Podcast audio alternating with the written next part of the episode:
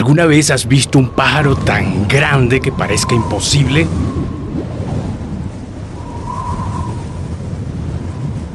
La experta y bióloga María Parrado nos revelará cómo estas aves majestuosas usan las corrientes del aire para planear sobre las montañas, sin casi mover sus alas. ¿Pueden creer que el cóndor andino tiene alas que miden más de 3 metros de punta a punta? También vamos a explorar dónde viven estos impresionantes pájaros y cómo pueden volar más alto que algunos aviones. Y, prepárense, porque también vamos a resolver juntos un misterio. ¿Pueden diferenciar entre un cóndor andino y un cóndor californiano? Pues te invito a que te quedes hasta el final. Esta es una producción de Cumbre Kids. Yo soy Herwin Riera, tu anfitrión. Si te gusta Camaleón, te encantará Cráneo, ciencia para niños curiosos. Y Buenas noches, Cráneo, dos podcast hermanos. Dejaremos el enlace en la descripción de este episodio.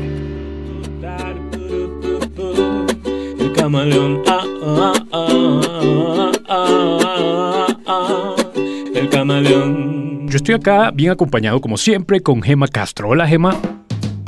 Hola chicos, ¿cómo están? Gema, Gema, Gema, ¿cómo estás tú? ¿Qué tal? ¿Cómo te ha ido? ¿Qué tal tu día? ¿Qué me cuentas? ¿Qué hay por ahí? ¿Qué has hecho? Muy bien. En mis días estuve ahorrando. ¿Ahorrando? ¡Wow! Para. Una chica ahorradora. Exacto. Para comprarle un lindo, hermoso, grande regalo para mi hermana. ¿En está cumpliendo años. Hoy. ¿Cuántos años está cumpliendo tu hermana? Eh, cumple 12. ¿12? Y está como una jirafa, pero no Como una jirafa. Sí. ¡Qué comparación tan chévere! Me encanta. Mira, Gemma, ¿y qué tal? ¿Cómo fue ahorrar para ti? ¿Qué, ¿Qué, tal esa experiencia de ahorrar? ¿Siempre has ahorrado? Sí. ¿Sí? Sí. ¿Quién te ha enseñado a ahorrar? Mi mamá, mi papá, mi tía, mi otra tía, la mamá de mi mamá, la mamá de mi papá. Muchas personas. Hasta la misma cumpleañera. Sí, ya me ayudado a ahorrar. ¿Y qué tal fue la experiencia de ahorrar? un poquito mal porque yo dije, ay no, yo no le voy a poder comprar regalo a mi hermana porque no conseguía ni una moneda de 50. Entonces yo dije, no, con 3 con tres mil no me alcanza para nada. Y ahora tengo como 8 mil. Y pues le voy a comprar el regalo cuando llegue a la casa. Gema, hoy vamos a hablar, en este episodio vamos a hablar de el cóndor de los Andes. ¿Habías escuchado? No. Pues seguramente vas a quedar fascinada con este animal. Ahorita lo vamos a ver en pantalla. Por cierto, les voy a dejar a todos los niños que están escuchando el animal, las fotografías que vamos a estar viendo por acá, Gemma y yo, la vamos a dejar en la página web para que vayan directamente, la descubran con nosotros y vayan entendiendo lo que, lo que estamos describiendo de este animal. ¿Qué estás viendo en pantalla, Gemma? Un gallo. es que se Parece un gallo. Sí. La cara se le ve un gallo. idéntico. No, pero es el cóndor. Sí, ya me Pero es un, es un animal. ¿No crees que es un animal especial? ¿Qué tiene de especial? Los ojos. Los ojos son muy especiales y tiene algo. Tiene un, un como una, un collar de, de, plumas blancas. Ay, sí, parece un suéter blanco y negro. Como un señor elegante. Muy lindo. ¿Ves? Que andan a la moda. Sí, obvio. Él tiene mucha moda igual que yo. Igual que tú. Fascinante. Ahora, mira el tamaño de las alas, cómo las abren. Parece un guindador de ropa. Sinceramente. Hay como la ropa todas unidas. Increíble, ¿verdad? Que es muy grande, chiquito y las alas parece como nada, como estuvieran los aires bajándose. ¿Te imaginas cómo vuela este animal Debe ser increíble, ¿verdad? Como un avión. Una curiosidad, ¿sabías que el cóndor de los Andes, además de su impresionante tamaño, el cóndor es conocido por su excepcional longevidad? ¿Qué quiere decir eso? Que pueden llegar a vivir mucho tiempo. Por ejemplo, pueden llegar a tener 70 años de edad, Emma. 70 años, la edad de mi mamá. ¿En serio? Sí. Mi mamá apenas tiene 39, creo. bueno, Emma, hoy vamos a hablar con María.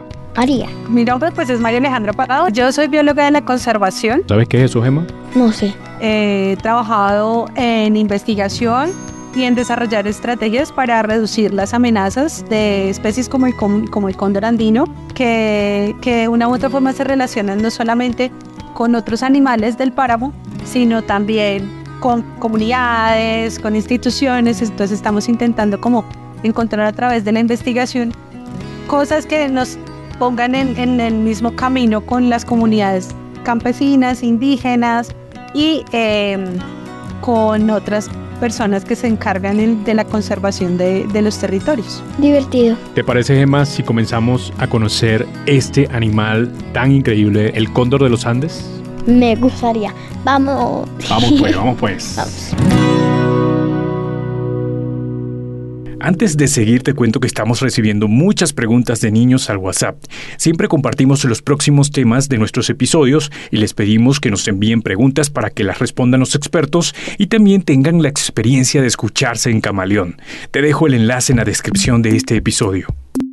María, qué gusto que estés acá con nosotros para hablar del increíble cóndor andino. Además del cóndor, ¿tienes algún animal favorito? El cóndor andino, pero pues tengo otros animales favoritos como las águilas, los jaguares, que son especies emblemáticas y que pues son especies de poder. Por supuesto, tienes un amor extenso para muchos animales.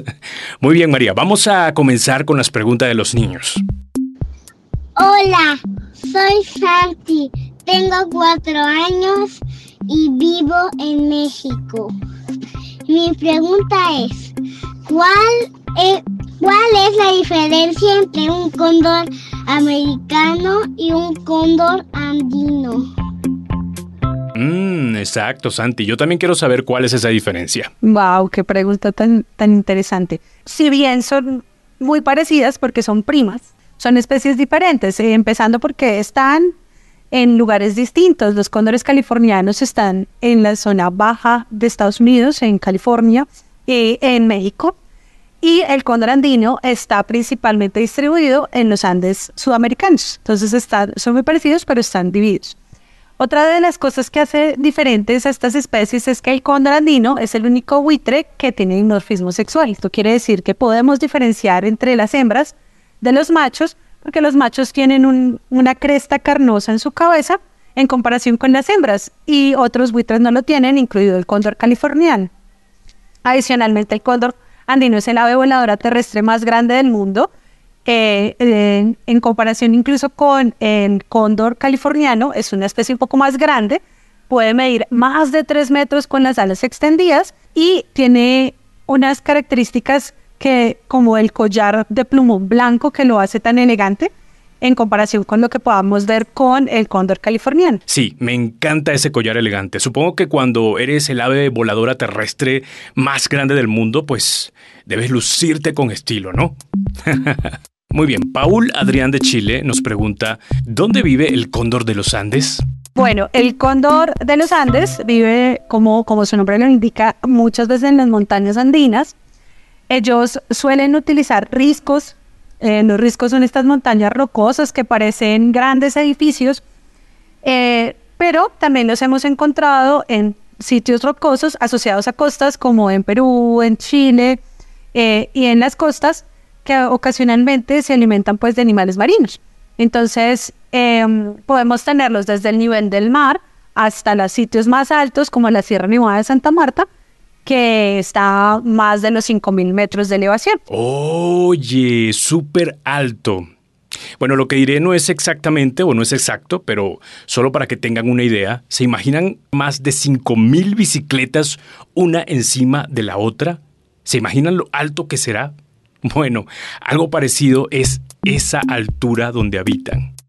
Pensando en esto, ¿qué tan alto puede volar un cóndor andino, María? Todavía hay muchos vacíos sobre qué tanto pueden llegar a volar porque todavía no hay mucha información al respecto. Entonces, eh, creemos que puede moverse hasta los 10.000 metros de elevación, puede llegar muy alto utilizando las corrientes térmicas de aire, pero eh, a ciencia cierta no sabemos qué tanto, tanto, tanto llegue a elevarse esta especie. Ok, niños, tal vez necesitemos otras 5.000 bicicletas para alcanzar esos 10.000 metros de alturas que los investigadores creen que llega el cóndor. O tal vez, para que tengan otra idea, apilar unas 50 veces la Estatua de la Libertad de Nueva York, una encima de la otra. Eso sí que es bien alto. Y bueno, eso que dice María sobre las corrientes térmicas podríamos entenderlo así. Imaginen que el aire que nos rodea es como una gran manta invisible que cubre la Tierra. A medida que el sol calienta la Tierra durante el día, también calienta el aire que está cerca de la superficie. Cuando el aire se calienta, se vuelve más ligero y tiende a subir hacia arriba, como un globo que se eleva cuando se le agrega aire caliente. Esto crea lo que llamamos corrientes térmicas. Son como caminos invisibles de aire caliente que suben hacia el cielo. Estas corrientes térmicas son como ascensores naturales para los pájaros como el cóndor andino. Cuando un cóndor quiere volar alto, aprovecha muy bien estas corrientes térmicas.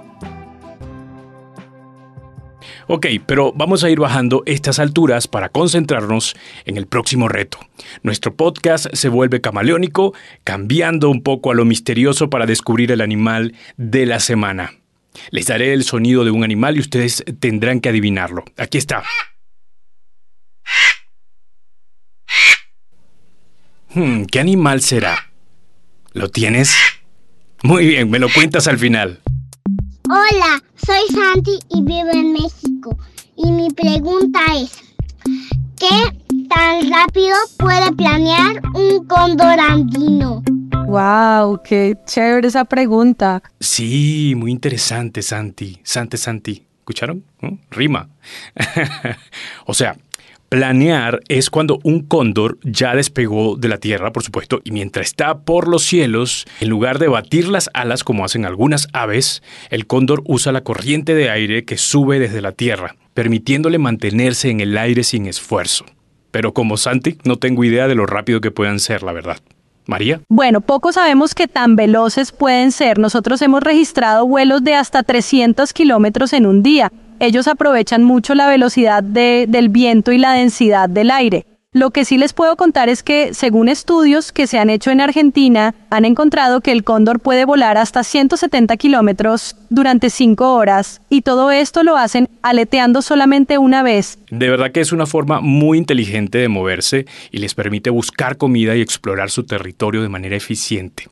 Entonces ya sabes, cuando escuches que los cóndores planean, recuerda que están aprovechando esas corrientes de aire para moverse por el cielo como verdaderos expertos. bueno, y hablando de buscar comida, María, los cóndores son carroñeros, ¿cierto? Bueno, como los demás buitres que hay en el mundo, y en especial los catártidos, que son los buitres que están en el Nuevo Mundo, en lo que hace parte de América, eh, es una especie que le encanta comer animales en descomposición, es decir, las carroñas que están en el ambiente. Si tienen un, animal, si tienen un alimento favorito, ojalá sean las carroñas de animales de mamíferos medianos y grandes nativos como las dantas de montaña, los pumas, los venados o los osos, pero pues con la transformación de su hábitat, muchos de estos animales se han venido acabando, se han venido perdiendo y los cóndores han empezado a alimentarse de lo que hay disponible en el ambiente, como las carroñas de las ovejas, de las vacas y de animales domésticos que alimentan pues a diferentes familias en los territorios. Sí, realmente. Es algo que muchas veces dejamos pasar, incluso el hecho de que otras especies se están perdiendo y cómo esto afecta también el ecosistema y la alimentación de otras especies como el cóndor. Hola, soy Santi y vivo en México. Y mi pregunta es, ¿Cuántas veces pueden cambiar su plumaje los cóndores andinos? No, su collar de plumas. Lo pueden perder, María. Esa pregunta está muy buena. De pronto, no, no sabría decirte exactamente en su vida qué tanto pueden, pueden ellos cambiar de plumaje. Lo que sí quisiera contarles es que estas especies, así como nosotros, a medida que van creciendo, van cambiando su forma, su tamaño, su plumaje. Entonces, cuando llega a los seis meses de edad, él empieza a crecer mucho, ya casi que el tamaño que va a tener cuando va a ser adulto, y eh, tiene una coloración café. Entonces van cambiando de café a, a, negro, y cuando ya son adultos, que ya están en una etapa reproductiva, cuando empiezan buscando a su pareja, se vuelven negros, como si tú, yo siempre pienso que son muy elegantes, como si tuvieran un smoking. Entonces ellos se ponen una bufanda blanca muy elegante, muy vistosa, que con la luz del sol se pone a brillar, y un, em, como, como si fuera una bata blanca en sus alas, en la parte de arriba de sus alas, que lo va a tener de ahí hasta que ya pues termine su vida. Uf, qué alivio saber que mantienen su elegancia y estilo en adultez. Bien, pero ¿qué tal si seguimos descubriendo el misterioso animal de este episodio? A ver, les daré unas opciones. ¿Es una lechuza, un águila o un buitre? ¿Lo tienes? Muy bien, me lo cuentas al final. Oye María, ¿los cóndores andinos suelen ser solitarios? Bueno, esa pregunta está también muy interesante. Suelen ser sociales, ¿esto qué quiere decir? Comparten con su misma especie, con individuos de su misma especie, pero no eh, se ven compartiendo con otros tipos de especies. Claro que a través de la carroña hay muchos animales que interactúan de manera directa o indirecta. Entonces, el alimento suele ser un lugar en el que podemos interactuar con otros individuos, no solamente de nuestra misma especie, sino de diferentes especies, como ocurre en la vida cotidiana, como por ejemplo cuando uno se alimenta de una fruta. Uno, esa fruta nos permite interactuar no solamente con las personas que están a nuestro alrededor, sino también con aves, con mamíferos que ocasionalmente también utilizan estos recursos. Lo has dicho de maravilla, María. A ver, por ejemplo, cuando yo estoy comiendo un rico pastel, estoy interactuando también con muchas personas que están alrededor de mí, pero que yo no les quiero dar ni un pedacito. ok, es broma. Pero muy bien dicho, María. Escucha una tocaya que tienes en Colombia. María Eugenia pregunta que si los cóndores andinos construyen nidos para sus crías. Bueno, ellos no construyen nidos. Ellos utilizan riscos y ponen sus huevos en sitios muy lejanos de donde estemos nosotros, que, que sean casi inaccesibles, tanto para los humanos como para otros depredadores, para mantener a salvo su polluelo, su huevo y obviamente a ellos mismos. Por ejemplo, si uno es muy chiquito y tiene mucho frío, muchas veces ese frío nos hace enfermarnos. Eso pasa también con los huevos. Si no hay unos sitios específicos con temperaturas viables para ese huevo, pues muchos de esos huevos no van a ser eh, fértiles y no nos van a generar individuos entonces los cóndores prefieren no usarlo. Entonces son muy estratégicos no gastan energía construyendo, pero sí buscando dónde hacerlo de la mejor forma. Ah, sí, muy inteligente los cóndores al momento de reproducirse. Y para responder a María Eugenia de manera clara, pues no, ellos prefieren los riscos para poner sus huevos. ¿Y qué son los riscos? Bueno, los riscos son lugares en la montaña donde la tierra se levanta muy alto y de manera escarpada. Imagina que estás mirando en este momento una montaña y ves partes que son como paredes empinadas. Esas paredes altas y empinadas son los riscos. Esos lugares son interesantes porque a menudo son muy altos y tienen vistas impresionantes. A veces las personas incluso escalan esos riscos como un desafío emocionante. ¿Y qué gana el cóndor con esto? Pues la protección de sus huevos, porque muy difícil que por allí ande algún depredador. María, ¿y cómo sabemos cuando estamos cerca de un cóndor? ¿Cuál es ese sonido especial que tiene? Eh, ¿cómo, cómo, cuando estamos cerca, qué es lo que vamos a escuchar de un cóndor? Sí, Lo que pasa es que es tan diferente que no es tan fácil de representar, no es como con otras aves que tienen unos cantos muy elaborados porque ellos no tienen algo muy especial en la, en la garganta que nosotros los biólogos llamamos siringe. Entonces ellos lo que hacen es generar como em, sonidos muy guturales, como, sí, como cosas así.